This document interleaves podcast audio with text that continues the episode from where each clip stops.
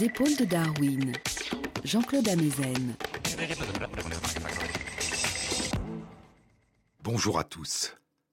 Sur les épaules de Darwin, sur les épaules des géants. Se tenir sur les épaules des géants et voir plus loin, voir dans l'invisible, à travers l'espace et à travers le temps. Voir en nous, au plus profond de nous, durant nos périodes de sommeil et de rêve, durant cette lente dérive dans l'obscurité de la nuit. Quand la conscience semble nous quitter et ressurgir brusquement, par intermittence, sous la forme énigmatique des hallucinations de nos rêves. L'étrangeté des rêves, cette étrangeté qui ne nous apparaîtra qu'au réveil, si nous nous souvenons que nous avons rêvé. Les aventures extraordinaires que nous vivons dans nos rêves, la puissance des émotions qui nous envahissent. Comme dans une langue primitive, dit Freud, comme dans une langue primitive, sans grammaire, seul le matériau brut est exprimé. L'abstrait est ramené au concret, qui est sa base.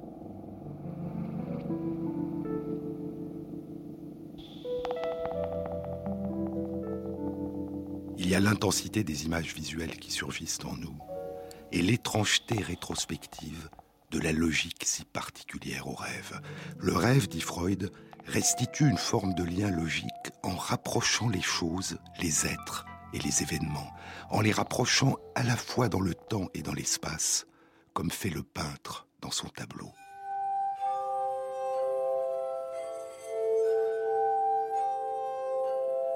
Il y a l'extraordinaire créativité de nos rêves, durant lesquels tout semble possible durant lesquelles les contraintes habituelles de l'espace et du temps, des lois de la nature et de la logique, tout ce que nous avons appris à la lumière du jour sur les limites de nos actions et de nos pensées, de notre corps et de notre esprit, s'évanouit et disparaît.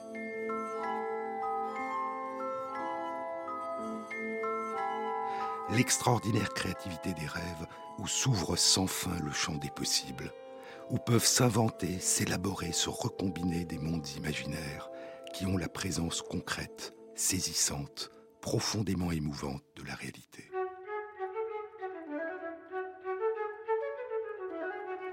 On trouve l'enfant dans le rêve de la personne adulte, dit Freud. On trouve l'enfant qui continue à vivre avec ses impulsions. Un monde d'impulsions, d'illusions, illusion du latin illudere, littéralement être en train de jouer.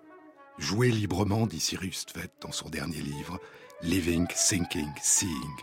Vivre, penser, voir. Jouer librement permet d'explorer et de découvrir, de se découvrir. Jeu et réalité, c'est un livre du psychologue Donald Winnicott.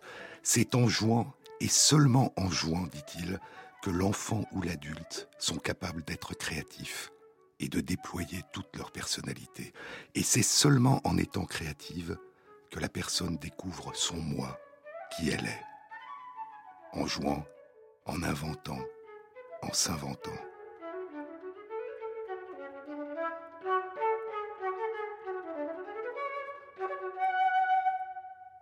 Dans Traumdeutung, la signification du rêve, l'interprétation du rêve, Freud cite le poète Friedrich von Schiller. C'est un extrait d'une lettre que Schiller a écrite à un ami. Là où il y a un esprit créatif, dit Schiller, la raison, me semble-t-il, relâche sa garde sur les portes, et les idées surgissent pêle-mêle. Et c'est seulement après, après coup, que la raison commence à examiner ses idées. Rêver durant notre sommeil et rêver durant nos veilles. Des processus inconscients s'affrontent, dit Cyrus Tvet, des processus inconscients s'affrontent pour s'articuler dans les rêves et dans l'art. Écrire de la fiction, dit-elle, c'est comme rêver alors qu'on est éveillé. Et ces illusions, ce jeu, cette liberté, cette créativité des rêves se retrouvent sous une autre forme plus ou moins intense, plus ou moins accentuée durant nos veilles. Quand notre esprit vagabonde, quand notre attention au monde extérieur se relâche, quand nous plongeons en nous, quand s'inventent en nous des mondes imaginaires, des mondes nouveaux. Rêver durant notre sommeil, rêver durant nos veilles, rêver en marchant. Laissez monter en soi la musique des mots, dit Paul Auster dans Winter Journal, journal d'hiver. Pour pouvoir faire ce que tu fais, tu as besoin de marcher. Marcher, dit-il, est ce qui fait venir les mots vers toi, ce qui te permet d'entendre le rythme des mots pendant que tu les écris dans ta tête. Un pied en avant, et puis l'autre pied en avant, le double battement de tambour de ton cœur. Écrire commence dans le corps, c'est la musique du corps. Et même si les mots ont du sens, peuvent parfois avoir du sens, la musique des mots est le lieu où commence le sens. Tu t'assois à ton bureau pour écrire les mots, mais dans ta tête, tu es toujours en train de marcher. Et ce que tu entends, c'est le rythme de ton cœur, le battement de ton cœur. Et Auster cite Mandelstam, le poète Ossip Mandelstam. Je me demande combien de paires de sandales Dante a usées pendant qu'il travaillait à la comédia, à la divine comédie. L'écriture, poursuit Auster, l'écriture comme une forme mineure de danse. Quand une œuvre de fiction se déroule bien, dit Cyrus Tvet, quand une œuvre de fiction se déroule bien, se crée bien, elle semble s'écrire elle-même. Ce n'est plus une question de création par un auteur, mais un travail de sage-femme, permettre à une naissance d'advenir.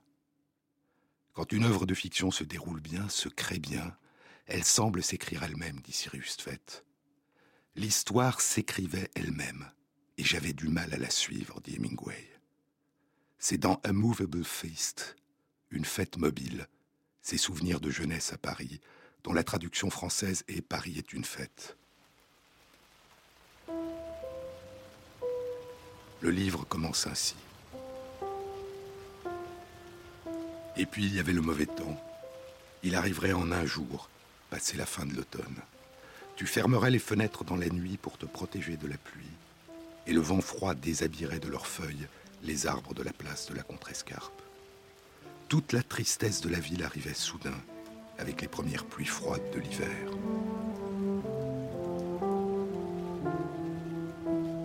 Et alors que tu marchais, il n'y avait plus de toit au sommet des grandes maisons blanches, mais seulement l'obscurité humide des rues. And the closed doors of the small shops, the herb sellers, the stationery and the newspaper shops. Et les portes fermées des petites boutiques et les kiosques à journaux. And the hotel where Verlaine had died. Et l'hôtel où Verlaine était mort et où tu avais une chambre au dernier étage où tu travaillais. And it was very cold. Il fait très froid dans cette chambre et Hemingway n'a pas assez d'argent pour acheter du bois et faire du feu dans la cheminée.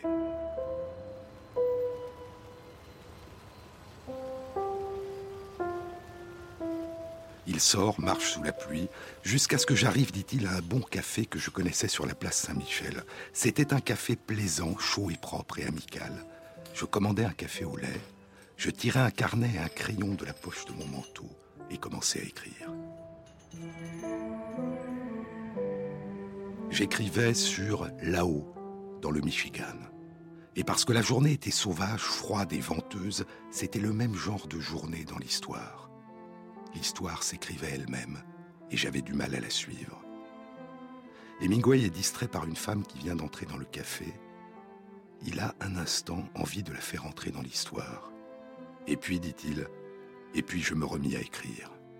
Et alors, j'entrais loin dans l'histoire, et je me perdais dans l'histoire. Je l'écrivais maintenant. Elle ne s'écrivait plus elle-même, et je ne levais pas les yeux, et je ne savais rien de l'heure, ni du lieu où j'étais. Des souvenirs vagues ou intenses se reconfigurent pendant que l'artiste joue, dit Sirius Tvet. Des compagnons imaginaires surgissent de régions inconnues pour nous tenir compagnie. De même que la mémoire et les rêves, la fiction transforme un matériau profondément émotionnel en des histoires qui ont un sens.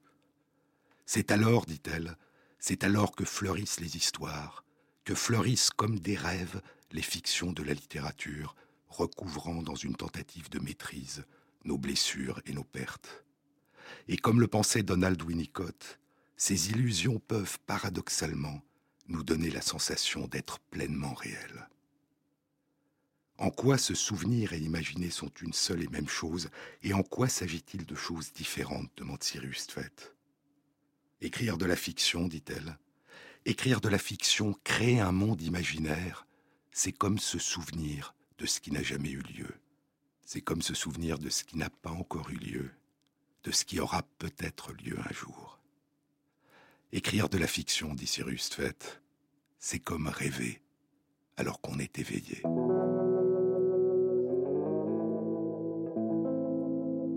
La part du rêve dans l'art. Dans le monde mystérieux de l'art, écrit Hugo, dans le monde mystérieux de l'art, comme dans cette lune où notre regard abordait tout à l'heure, il y a la cime du rêve. À cette cime du rêve est appuyée l'échelle de Jacob. Jacob, couché au pied de l'échelle, c'est le poète, ce dormeur qui a les yeux de l'âme ouverts. Cette cime du rêve est l'un des sommets qui dominent l'horizon de l'art. Tout songeur a en lui ce monde imaginaire. Cette cime du rêve est sous le crâne de tout poète, comme la montagne sous le ciel. C'est dans Promontorium Somnii, le promontoire du songe, une partie de son livre William Shakespeare, qui ne sera publié qu'après la mort de Hugo. Le promontoire du songe est le nom qui a été donné à l'un des cratères de la Lune. Je me rappelle qu'un soir d'été, écrit Hugo, il y a longtemps de cela, en 1834, j'allais à l'observatoire. Je parle de Paris où j'étais alors. J'entrais, la nuit était claire, l'air pur, le ciel serein, la lune à son croissant. On distinguait à l'œil nu la rondeur obscure modelée, la lueur cendrée. Arago, l'astronome, était chez lui. Il me fit monter sur la plateforme.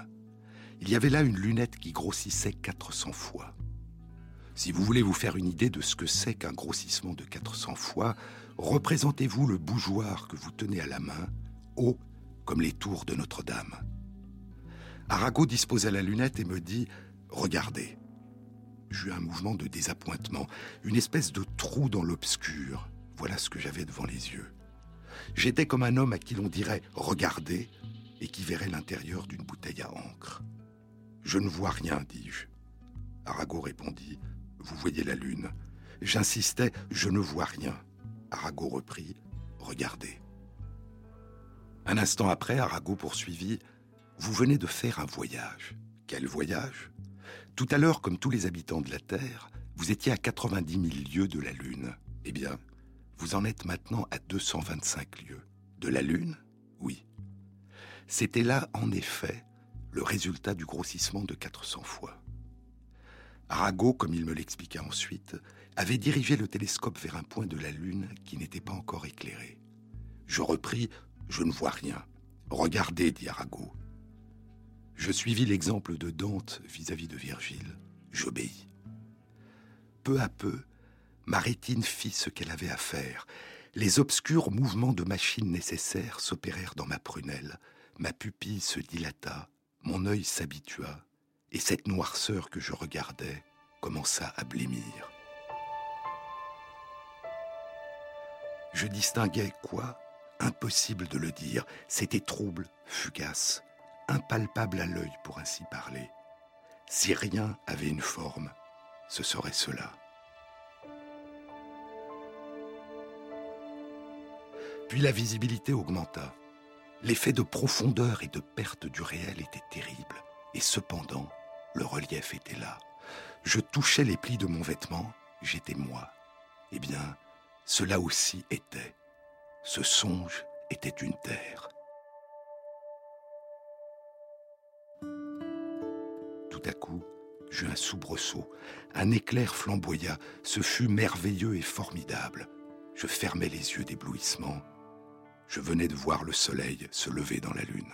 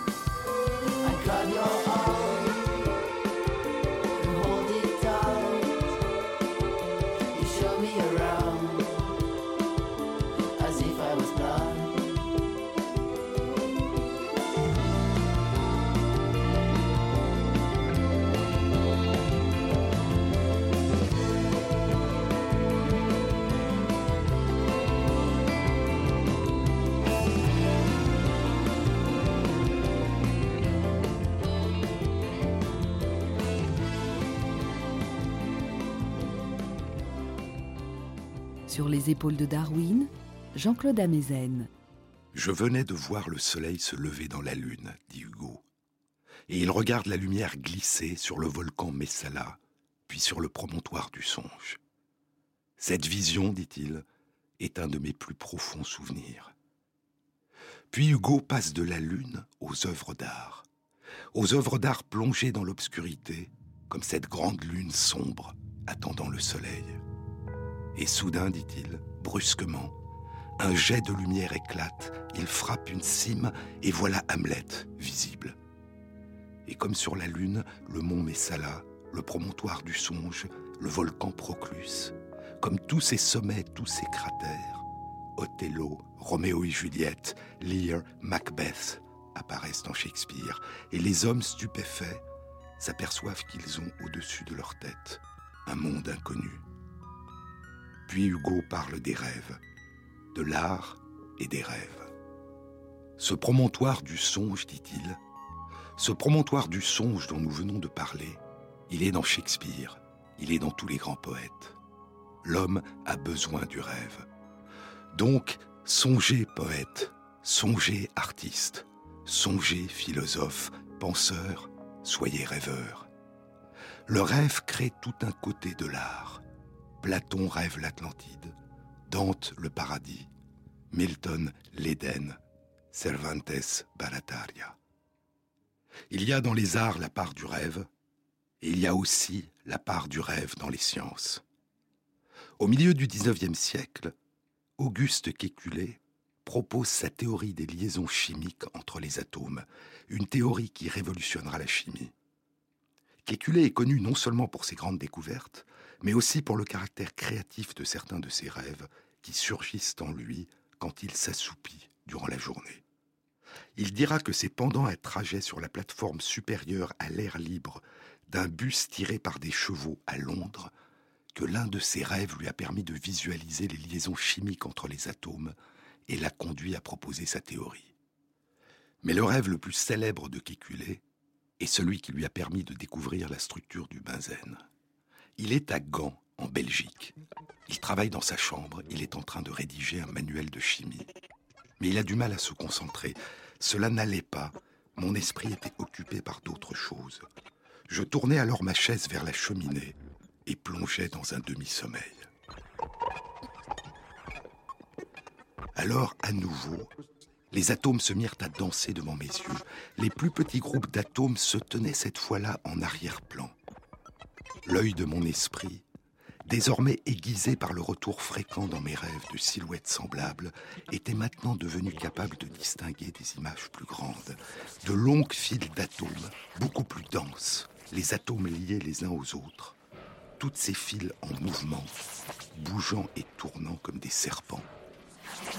Et regarde, qu'est-ce qu'il y avait là, soudain?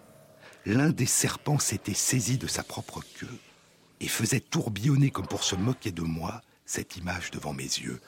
Comme traversé par un éclair, je m'éveillais. Et cette fois, je passais toute la nuit à travailler, explorant toutes les conséquences de cette hypothèse. Un serpent qui se mord la queue, qui mange sa queue. C'est ainsi, dit Kéculé, que lui apparut la structure du benzène, un losange formé par six atomes de carbone, liés chacun à un atome d'hydrogène, un autre de ces concepts qui allait révolutionner la chimie. Un serpent qui place sa queue dans ses mâchoires, c'est un ouroboros, littéralement en grec, qui se mord la queue. C'est un symbole très ancien dans plusieurs cultures à travers le monde, dans l'Égypte, la Chine et la Grèce antique, dans certaines cultures amérindiennes, chez les Aztèques, dans certaines cultures africaines. Il symboliserait l'éternel retour, l'éternel recommencement, les cycles de la nature, les liens invisibles qui font du monde un tout. Pour Platon, dans le Timée, l'Ouroboros est le premier être vivant créé dans l'univers, un être autosuffisant, se nourrissant de lui-même. Et ainsi, c'est sous cette forme ancestrale, mythologique, universelle, que dans un rêve, dira Kéculé, que dans un rêve la structure inconnue du benzène lui apparut. Durant la cérémonie organisée en 1890 par la Société allemande de chimie pour célébrer le 25e anniversaire de son article proposant la structure du benzène, Kékulé dira dans son discours Apprenons à rêver, chers messieurs, et alors nous découvrirons peut-être la vérité. Apprenons à rêver, mais gardons-nous de révéler nos rêves tant qu'ils n'auront pas été évalués et éprouvés par la raison par l'entendement de nos états de veille. La part des rêves dans les arts, la part des rêves dans les sciences. Einstein's Dreams, les rêves d'Einstein. C'est un conte, une très belle fiction du physicien Alan Lightman. Il imagine les rêves qu'aurait pu faire Albert Einstein durant l'année 1905. C'est une année où il travaille dans une agence de brevets à Berne, en Suisse. Une année durant laquelle il élabore la première de ses grandes théories concernant le temps, la théorie de la relativité restreinte. Dans le roman d'Alan Lightman, Einstein rêve du temps, des différentes natures possibles du temps. Le monde change de rêve en rêve, les vies changent à mesure que le temps se métamorphose, mais le lieu est presque toujours le même, la ville de Berne, la rivière Aar, au loin les cimes des Alpes. Le livre commence ainsi. Une horloge distante vient de sonner 6 heures. Einstein est dans son bureau, l'agence est encore vide. Il tient à la main 20 pages froissées, chiffonnées, sa nouvelle théorie du temps qu'il va envoyer aujourd'hui au journal allemand de physique. Depuis plusieurs mois, écrit Leitman, il a fait de nombreux rêves à propos du temps. Ses rêves se sont emparés de sa recherche. Ses rêves l'ont usé, l'ont épuisé au point que parfois, il ne peut pas dire s'il est éveillé ou en train de dormir. Mais les rêves sont achevés. À partir de nombreuses natures possibles du temps, imaginées en autant de nuits, il y en a une qui semble irréfutable. Non pas que les autres soient impossibles, les autres existent, mais dans d'autres mondes. Et les rêves surgissent, un à un, dans le livre. Imaginez, dit Lightman, Imaginez un lieu où il n'y a pas de temps, juste des images.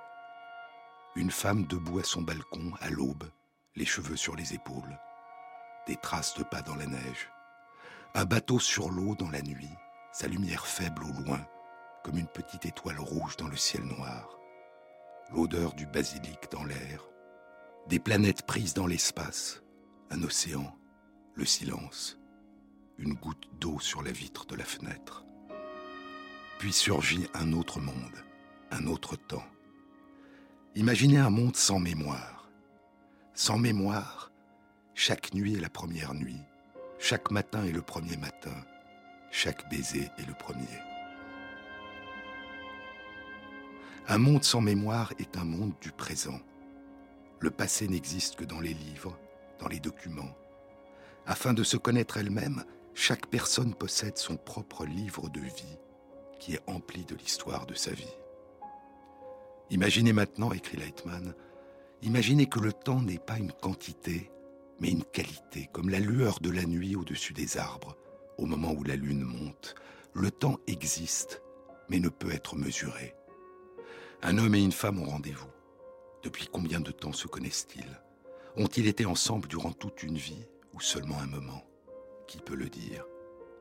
Dans un monde dans lequel le temps ne peut être mesuré, il n'y a pas d'horloge, pas de calendrier, pas de rendez-vous certain. Les événements sont causés par d'autres événements, pas par le temps. On commence à bâtir une maison quand les pierres et la charpente arrivent au lieu de construction.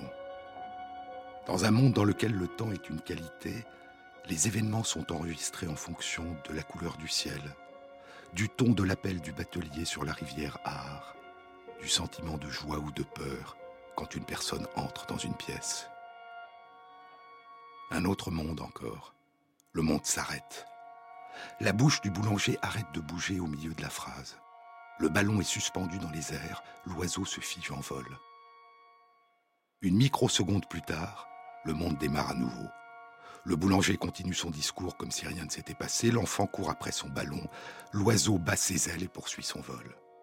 Quelques minutes plus tard, le monde s'arrête à nouveau, puis se remet en marche, s'arrête, démarre. Quel monde est-ce? Dans ce monde, le temps n'est pas continu. Dans ce monde, le temps est discontinu. Mais les discontinuités à l'intérieur du temps sont si minimes que les trous entre les segments sont pratiquement imperceptibles. Après chaque redémarrage du temps, le nouveau monde a l'air d'être le même que l'ancien. La position et le mouvement des nuages semblent exactement les mêmes, la trajectoire des oiseaux, le flux des conversations, des pensées. Les segments de temps s'ajustent presque parfaitement, mais pas tout à fait parfaitement. Parfois, de tout petits déplacements se produisent. Une pensée peut soudain surgir à l'esprit, qui n'était pas présente juste avant. Un regard peut à peine avoir changé. Des malentendus peuvent naître sans que personne ne réalise de quoi il s'agit.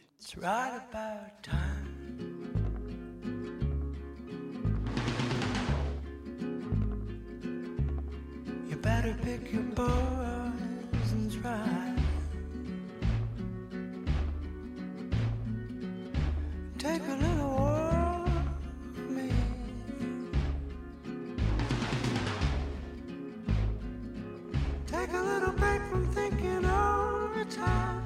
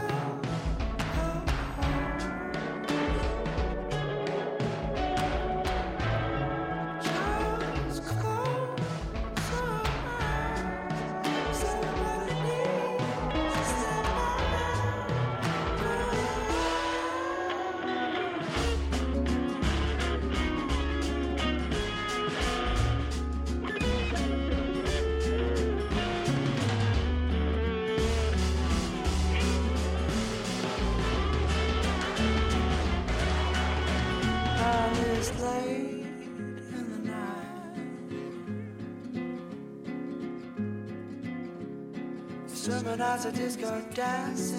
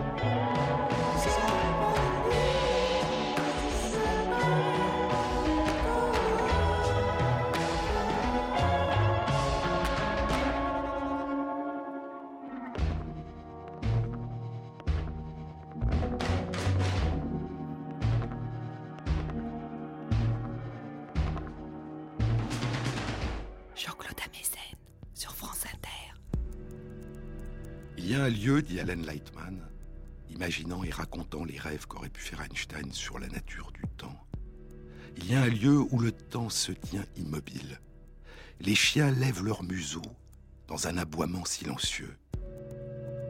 Les piétons sont gelés dans des rues poussiéreuses. Les arômes des dattes, des mangues, de la coriandre sont suspendus dans l'espace. À mesure qu'un voyageur approche ce lieu, à partir de n'importe quelle direction, il se déplace de plus en plus lentement.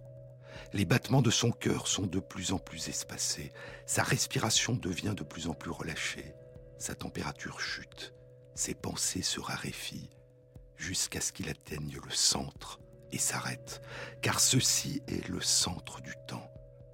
À partir de cet endroit, le temps voyage vers l'extérieur en cercle concentrique.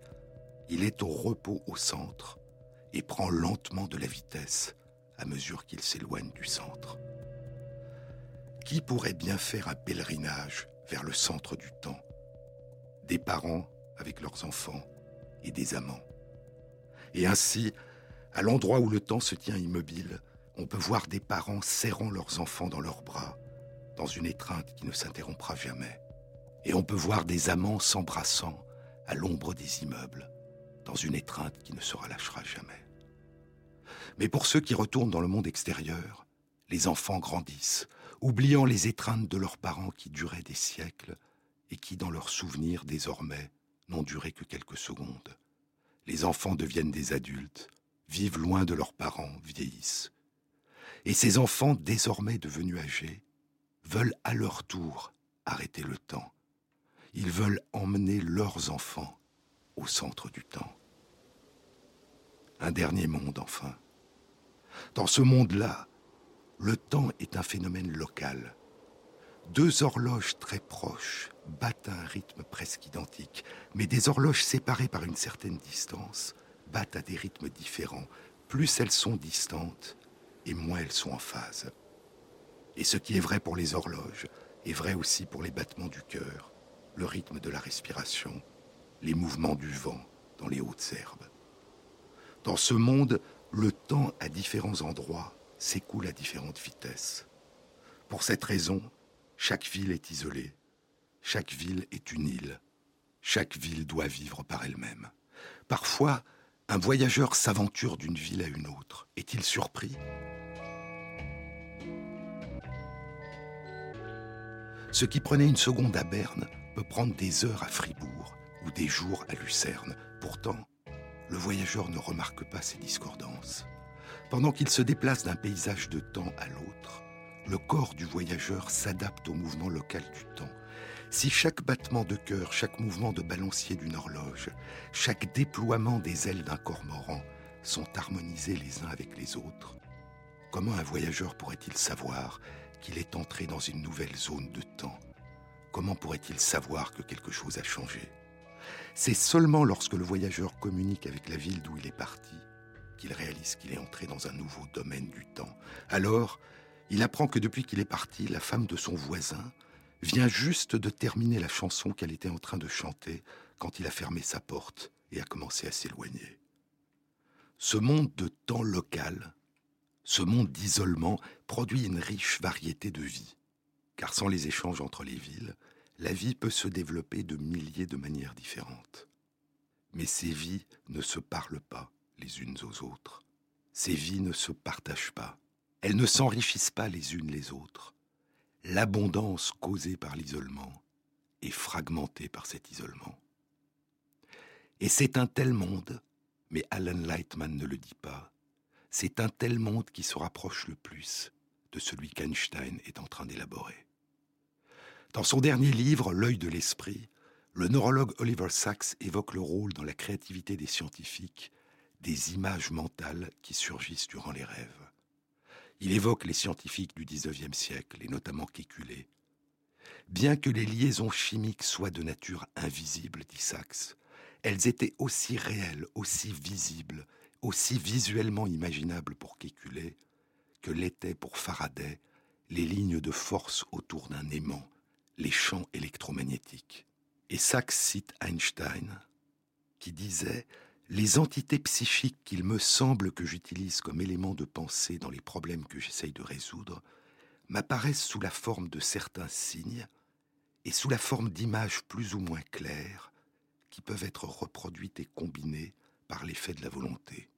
Certaines de ces images sont dans mon cas de type visuel, et d'autres, dit Einstein de manière étrange, et d'autres images sont de type musculaire. Les mots, ajoute-t-il, et les autres signes, il me faut après seulement, dans une deuxième étape, les chercher laborieusement. Est-ce que les mots, les symboles et les images de différentes sortes sont les instruments premiers de la pensée de Saxe Ou existe-t-il des formes de pensée qui précèdent tout cela? Des formes de pensée sans caractéristiques particulières qui permettraient de les décrire? Lev Vygotsky, poursuit Sachs, le grand psychologue russe Lev Vygotsky parlait de ces pensées qui prennent la forme d'une pure signification avant même les images et les mots, sans rien qui permette de les décrire. Inévitablement, dit le philosophe George Steiner dans la poésie de la pensée, inévitablement l'animal doué de langage, comme les Grecs anciens définissaient l'homme, l'animal doué de langage habite les immensités limitées par les frontières des mots et de la grammaire. Il est possible que la pensée soit en exil. Mais si c'est le cas, ajoute Steiner, si c'est le cas, nous ne savons pas, ou plus précisément, nous ne pouvons dire d'où et de quoi elle est exilée. Il y a des choses qui surviennent, dit Antonia Suzanne Bayat à la fin de son beau roman Possession. Il y a des choses qui surviennent et ne laissent pas de traces discernables, dont on ne dit rien, mais il serait très inexact de considérer que les événements qui surviennent ultérieurement continuent indifféremment et suivent le même cours, comme si rien n'avait jamais eu lieu. Cette puissance étrange de ce qui naît et vit en deçà du langage, et qui parfois affleure à la conscience en dehors des mots, qui subsiste en nous et que nous transformons, et qui nous transforme, et qui nous permet en permanence de nous réinventer. Les activités de notre cerveau ne cessent jamais, disait il y a deux ans Robert Stickgold, un psychiatre et chercheur en neurosciences qui explore le sommeil à l'université Harvard. Les activités de notre cerveau ne cessent jamais et il y a un continuum entre l'état de veille, les rêveries durant l'état de veille, les rêves et le sommeil profond. Durant le repos, à l'état de veille et durant le sommeil, l'esprit vagabonde à travers le passé et le futur l'esprit crée des rêveries et imagine des scénarios fictifs. Des fragments d'expériences passées sont recombinés en scénarios nouveaux. Et la construction de ces scénarios, à partir de ces souvenirs réarrangés, constitue une projection dans le futur qui témoigne de la nature créative de la mémoire et de la nature créative des rêves.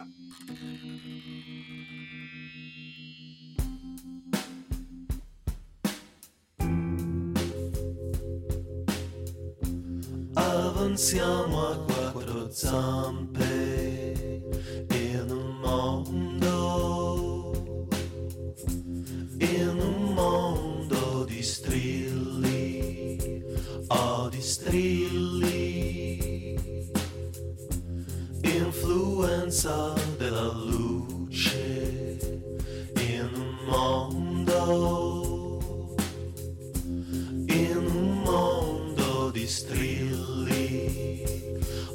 strilli, oh di strilli.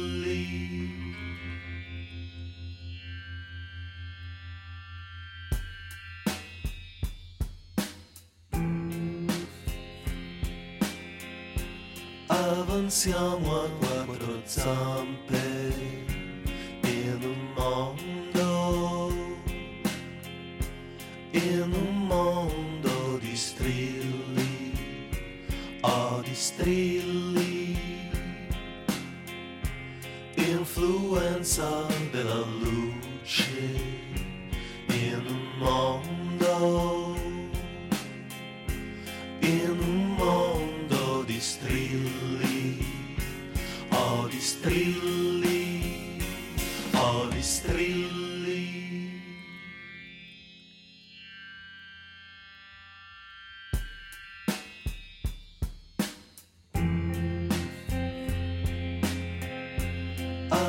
avanziamo a quattro zampe in un mondo, in un mondo di strilli, oh di strilli, influenza della luce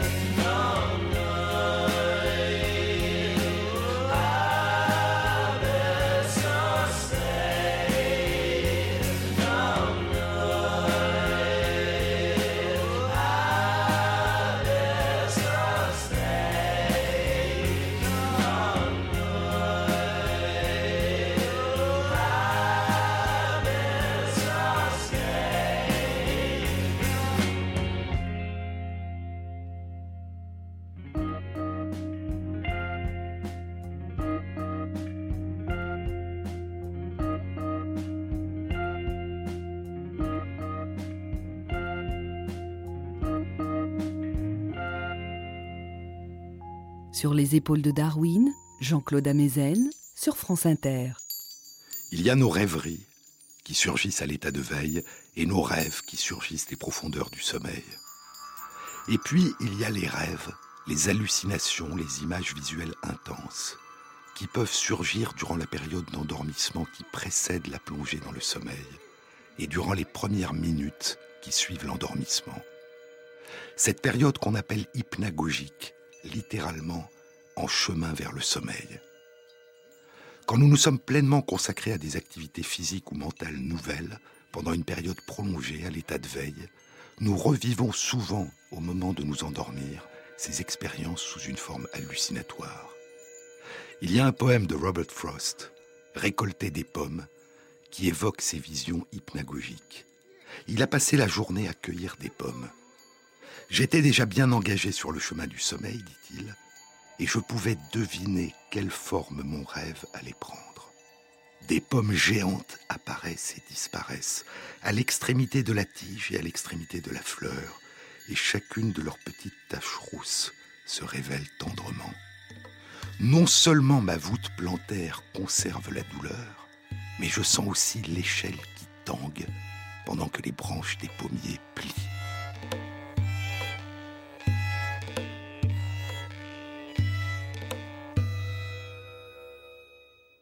Une étude publiée en 2000 dans la revue Science suggérait que durant cette période hypnagogique, alors que nous sommes à moitié éveillés et à moitié endormis, nos rêves pourraient faire ressurgir en nous non seulement nos souvenirs conscients de nos expériences de la veille, mais aussi ce que nous ne savons pas que nous avons vécu.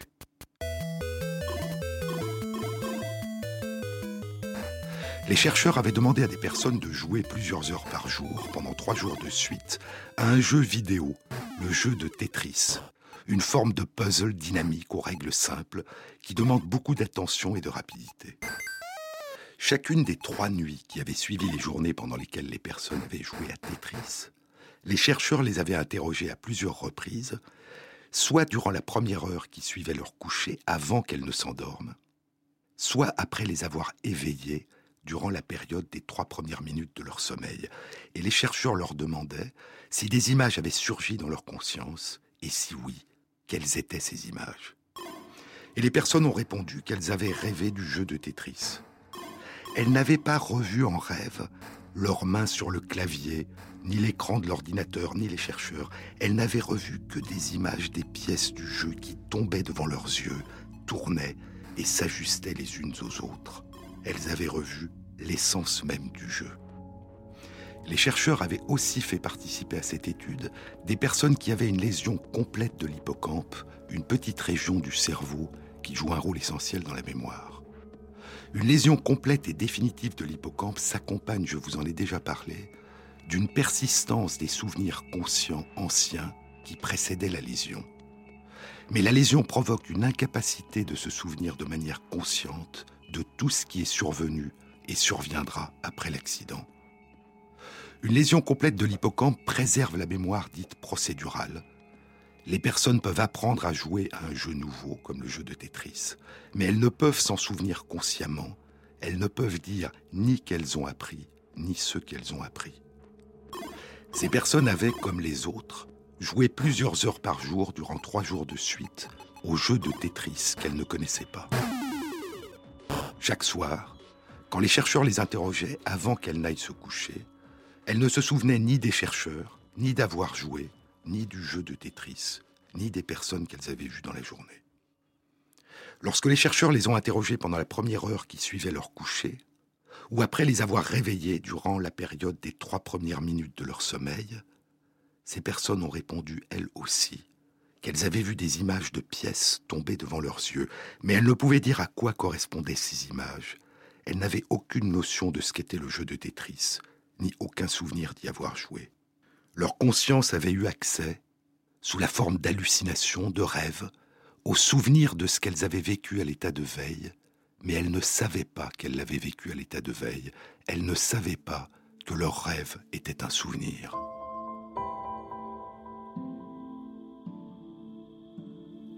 Le jeu nocturne de son rêve, pour reprendre les mots de Sirius Tvet, sait des choses sur ce que la personne amnésique a vécu que ne sait pas son jeu de la lumière du jour. Une personne amnésique souffrant d'une lésion complète de l'hippocampe, incapable de se souvenir de manière consciente de ce qui lui arrivé depuis son accident, revit des souvenirs dans ses rêves sans savoir que ce sont des souvenirs. Puis la personne oubliera qu'elle a raconté son rêve, et elle oubliera ce rêve. Peut-être reviendra-t-il plus tard ce même rêve, au début d'une autre nuit, alors que la personne replongera dans le sommeil sans qu'elle réalise, pas plus demain qu'aujourd'hui, qu'il s'agit d'un souvenir. Imaginez un monde où le passé change, écrit Alan Lightman dans Les rêves d'Einstein. Dans un monde de passé changeant, les souvenirs sont comme le blé dans le vent, de brefs rêves, formes dans les nuages. Les événements, une fois qu'ils se sont produits, perdent leur réalité, sont modifiés par un regard, une tempête, une nuit. Au bout d'un temps, le passé n'a jamais eu lieu. Et pourtant, même dans un tel monde, le passé peut ressurgir en nous sous la forme des rêves. Nos mondes intérieurs sont plus riches de mystères et de possibilités que nous n'avons souvent tendance à le réaliser. Jean-Claude Amezen, sur les épaules de Darwin. Deux annonces. Mardi 18 septembre de 19h à 21h aura lieu la prochaine rencontre transdisciplinaire du Centre d'études du vivant, Les battements du temps. Elle aura pour titre Le temps est-il un cas de conscience? et sera animée par Étienne Klein, physicien. Le samedi 22 septembre, la mission de réflexion publique autour de l'accompagnement de la fin de vie se rendra à Strasbourg à la rencontre des questions des citoyens. La mission accueillera toutes les personnes intéressées de 14h30 à 17h30. Vous trouverez toutes les informations sur ces deux événements sur la page de l'émission sur le site franceinter.fr. Cette émission a été réalisée par Christophe Imbert, avec à la prise de son Pauline Laverdure et Thierry Dupin pour la programmation musicale. Merci à Christophe Magère qui intègre sur la page de l'émission les références aux articles scientifiques et aux ouvrages dont je vous ai parlé. Si vous voulez continuer à explorer les rêves, Vous pouvez le faire dans un instant, dans l'émission de Philippe Meyer, la prochaine fois je vous le chanterai, dont le thème est aussi cette semaine, le rêve. Bonne semaine à tous, à samedi prochain.